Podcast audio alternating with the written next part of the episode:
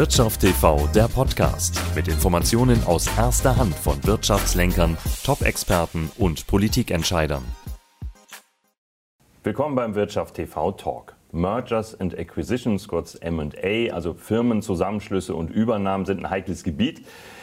Die Aufgabe ist es dabei, ganz unterschiedliche Interessen und Absichten unter einen Hut zu bekommen. Die Digitalisierung steckt dabei noch ziemlich in den Kinderschuhen. Welche Probleme das mit sich bringt und vor allem, welche Schritte dringend notwendig sind, um es besser zu machen, darüber spreche ich heute mit Kai Hesselmann und Greg Gröbli. Sie sind Experten für technologiebasierte MA-Lösungen. Steigen wir mal mit den Problemen ein. Welche sind denn die häufigsten Fehler, die bei der Suche nach zusammenpassenden Unternehmen und Käufern passieren? Ja, also die sind in der Tat vielfältig und gerade heute hat die KfW in ihrem KMU-Nachfolgemonitor für das letzte Jahr nochmal aufgeführt, wie viele Unternehmen in den nächsten Jahren einen Nachfolger suchen. Das sind über 600.000 Unternehmen, die bis 2025 die Nachfolge regeln wollen. Mhm. Ein Großteil davon innerhalb der Familie oder innerhalb vom Betrieb, aber auch deutlich über 200.000 Unternehmen, die extern die Nachfolge regeln wollen. Und ähm, da, wo die Nachfolge im Betrieb und in der Familie auch besondere Eigenheiten und Schwierigkeiten mit sich bringt, ist in der Tat die Suche nach dem geeigneten Nachfolger die Hauptherausforderung, wenn es darum geht, die Nachfolge extern zu regeln. Und da haben in der Tat viele Berater nicht immer das richtige Rüstzeug in der Hand, mhm. um auf eine digitale Art und Weise unterstützt den Nachfolger finden zu können ist ja erstmal die Frage, wie kommt jemand überhaupt darauf zu merken, dass er sagt, Mensch, äh, digital, das wäre ganz, ganz praktisch. Ja. Äh, das ist ja auch ein, ein alteingesessenes äh, Geschäft, wo dann jemand sagt, Mensch, ich kenne mich schon lange aus. Da muss man ja erstmal gucken, was es überhaupt genau zu tun gibt. Unter anderem die Unternehmenskulturen, da ist sicherlich der Mensch noch gefragt. kriegt man das überhaupt immer hin? Also zwei Firmen, wenn sie erstmal sagen, ja, die sollen zusammengeschlossen werden, die zu vereinen? Einfach ist es nicht. Und wenn man ehrlich ist, es äh, scheitert auch regelmäßig. Ich glaube, da ist insbesondere in der Vorbereitung äh, von der Transaktion sehr wichtig, dass man auch Art auf diese Faktoren gibt äh, und auch, dass die Verkaufsberater die, Ver die, Verkäufer begleiten emotional auf diesen Weg. Äh, mhm. Das ist wirklich Coaching. Deshalb es gibt mm, unterschiedliche Begriffe. Man kann M&A-Berater sagen, man kann Nachfolgeberater, Verkaufsberater. Tatsächlich, es ist eine Nachfolge in den meisten Fällen und die emotionalen Faktoren spielen mindestens eine genauso äh, wichtige Rolle. Ähm, und man verkauft nur einmal sein Lebenswerk und somit äh, ist alles wichtig in dem Moment. Und um zu vermeiden, dass äh, nach der Transaktion die Unternehmenskultur brutal geändert wird mhm. ähm, äh, und dass möglicherweise Mitarbeiter verunsichert werden, ist es sehr wichtig, dass man auf diese Soft-Faktoren achtet und auch, dass die Berater äh, tatsächlich die, die Verkäufer auf die Reise mitnehmen.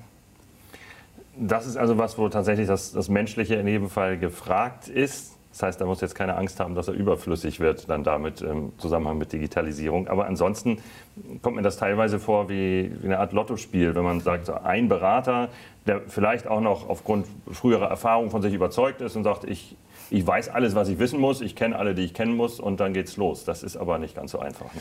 Nee, in, in, der Tat. Und ähm, ich glaube, da setzt es noch einen Schritt früher an, und zwar beim Unternehmensinhaber bei der Auswahl von dem passenden Berater. Ja. Da ist die Transparenz bisher relativ gering für einen Unternehmensinhaber, der sich bisher noch nie mit M&A beschäftigt hat, überhaupt den passenden Berater für sich zu finden. Die Transparenz steigt ein bisschen ähm, und auch wir versuchen daran unseren Anteil zu haben.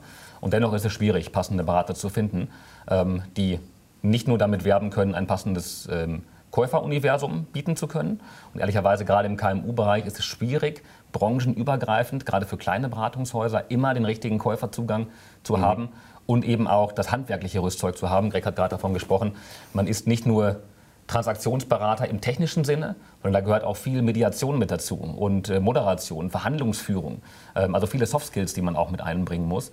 Und dieses ganze Spektrum, sowohl auf der technischen Seite, ähm, das Rüstzeug zu haben, als auch auf der menschlichen und emotionalen Seite mhm. der passende Berater zu sein, das ist nicht leicht unter einen Hut zu bringen. Und ähm, vor allem, wenn man berücksichtigt, dass nicht alle Unternehmen, die zum Verkaufen äh, stehen, riesengroße Unternehmen sind. Wenn man ein 100 Millionen Unternehmen hat, dann natürlich kann man große Investmentbanken beauftragen, den mhm. Verkaufsprozess zu begleiten. Wenn man ein 5 Millionen Euro Umsatzunternehmen hat, dann gibt es erstmal sind es andere Berater, die solche Prozesse äh, begleiten ja. und die logischerweise auch andere Ressourcen haben.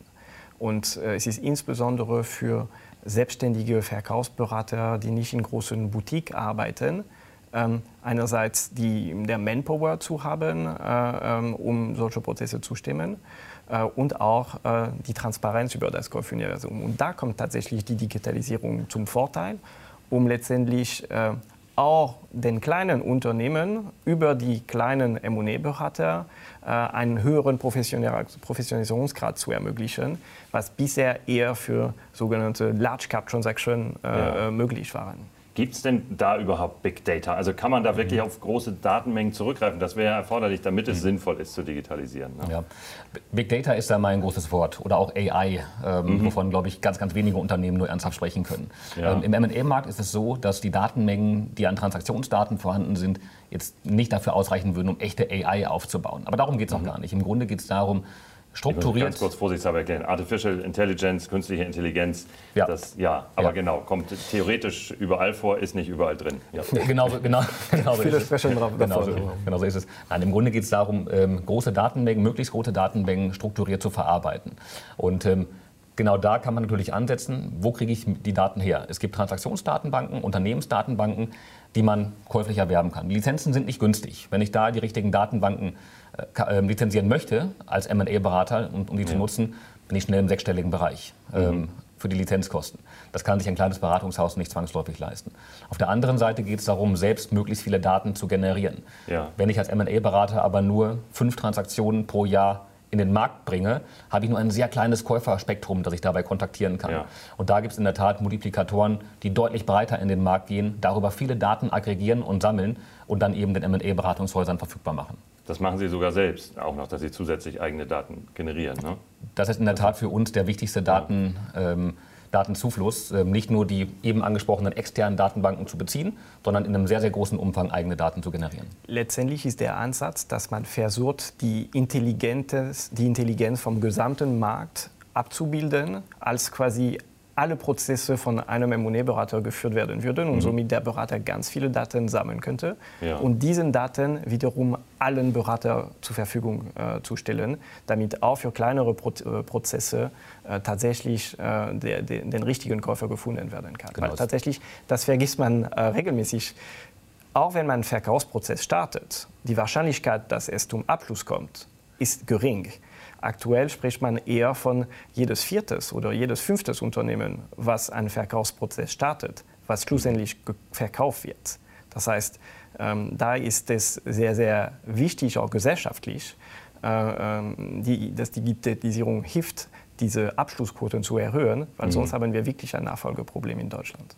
Das heißt, was passiert mit den anderen, die keinen Film Im Grunde macht der Eigentümer weiter und weiter bis irgendwas ah, passiert. Ja. Okay. Ähm, und dann gibt es einen Notfall. Ja. Möglicherweise ähm, findet man einen Käufer in sehr kurzfristiger Zeit oder das kann zu Insolvenz führen. Ah, ja. Oha, also schon ja, ein ganz schwerwiegendes Thema.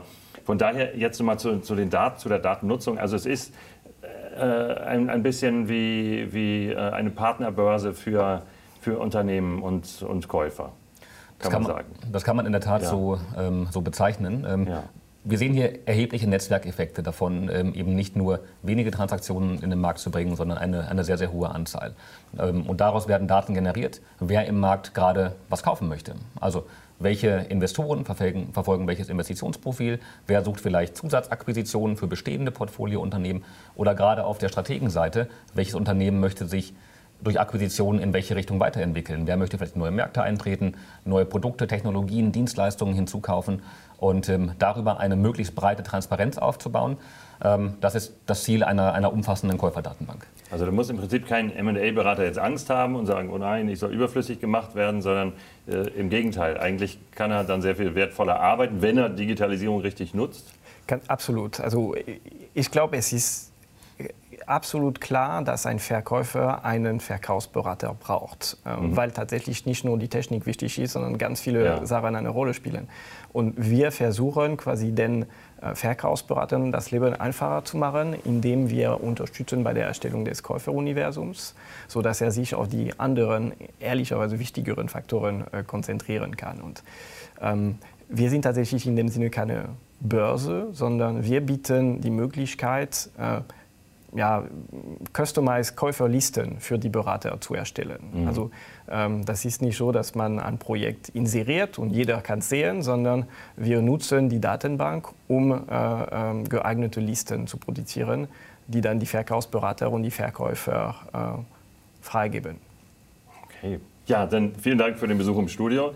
Das waren Kai Hesselmann und Greg Gröbli, beide Gründer und Geschäftsführer von Deal Circle. Das war der Wirtschaft TV Talk. Heute zum Thema Unternehmensverkäufe und Zusammenschlüsse, MA und der Einzug der Digitalisierung.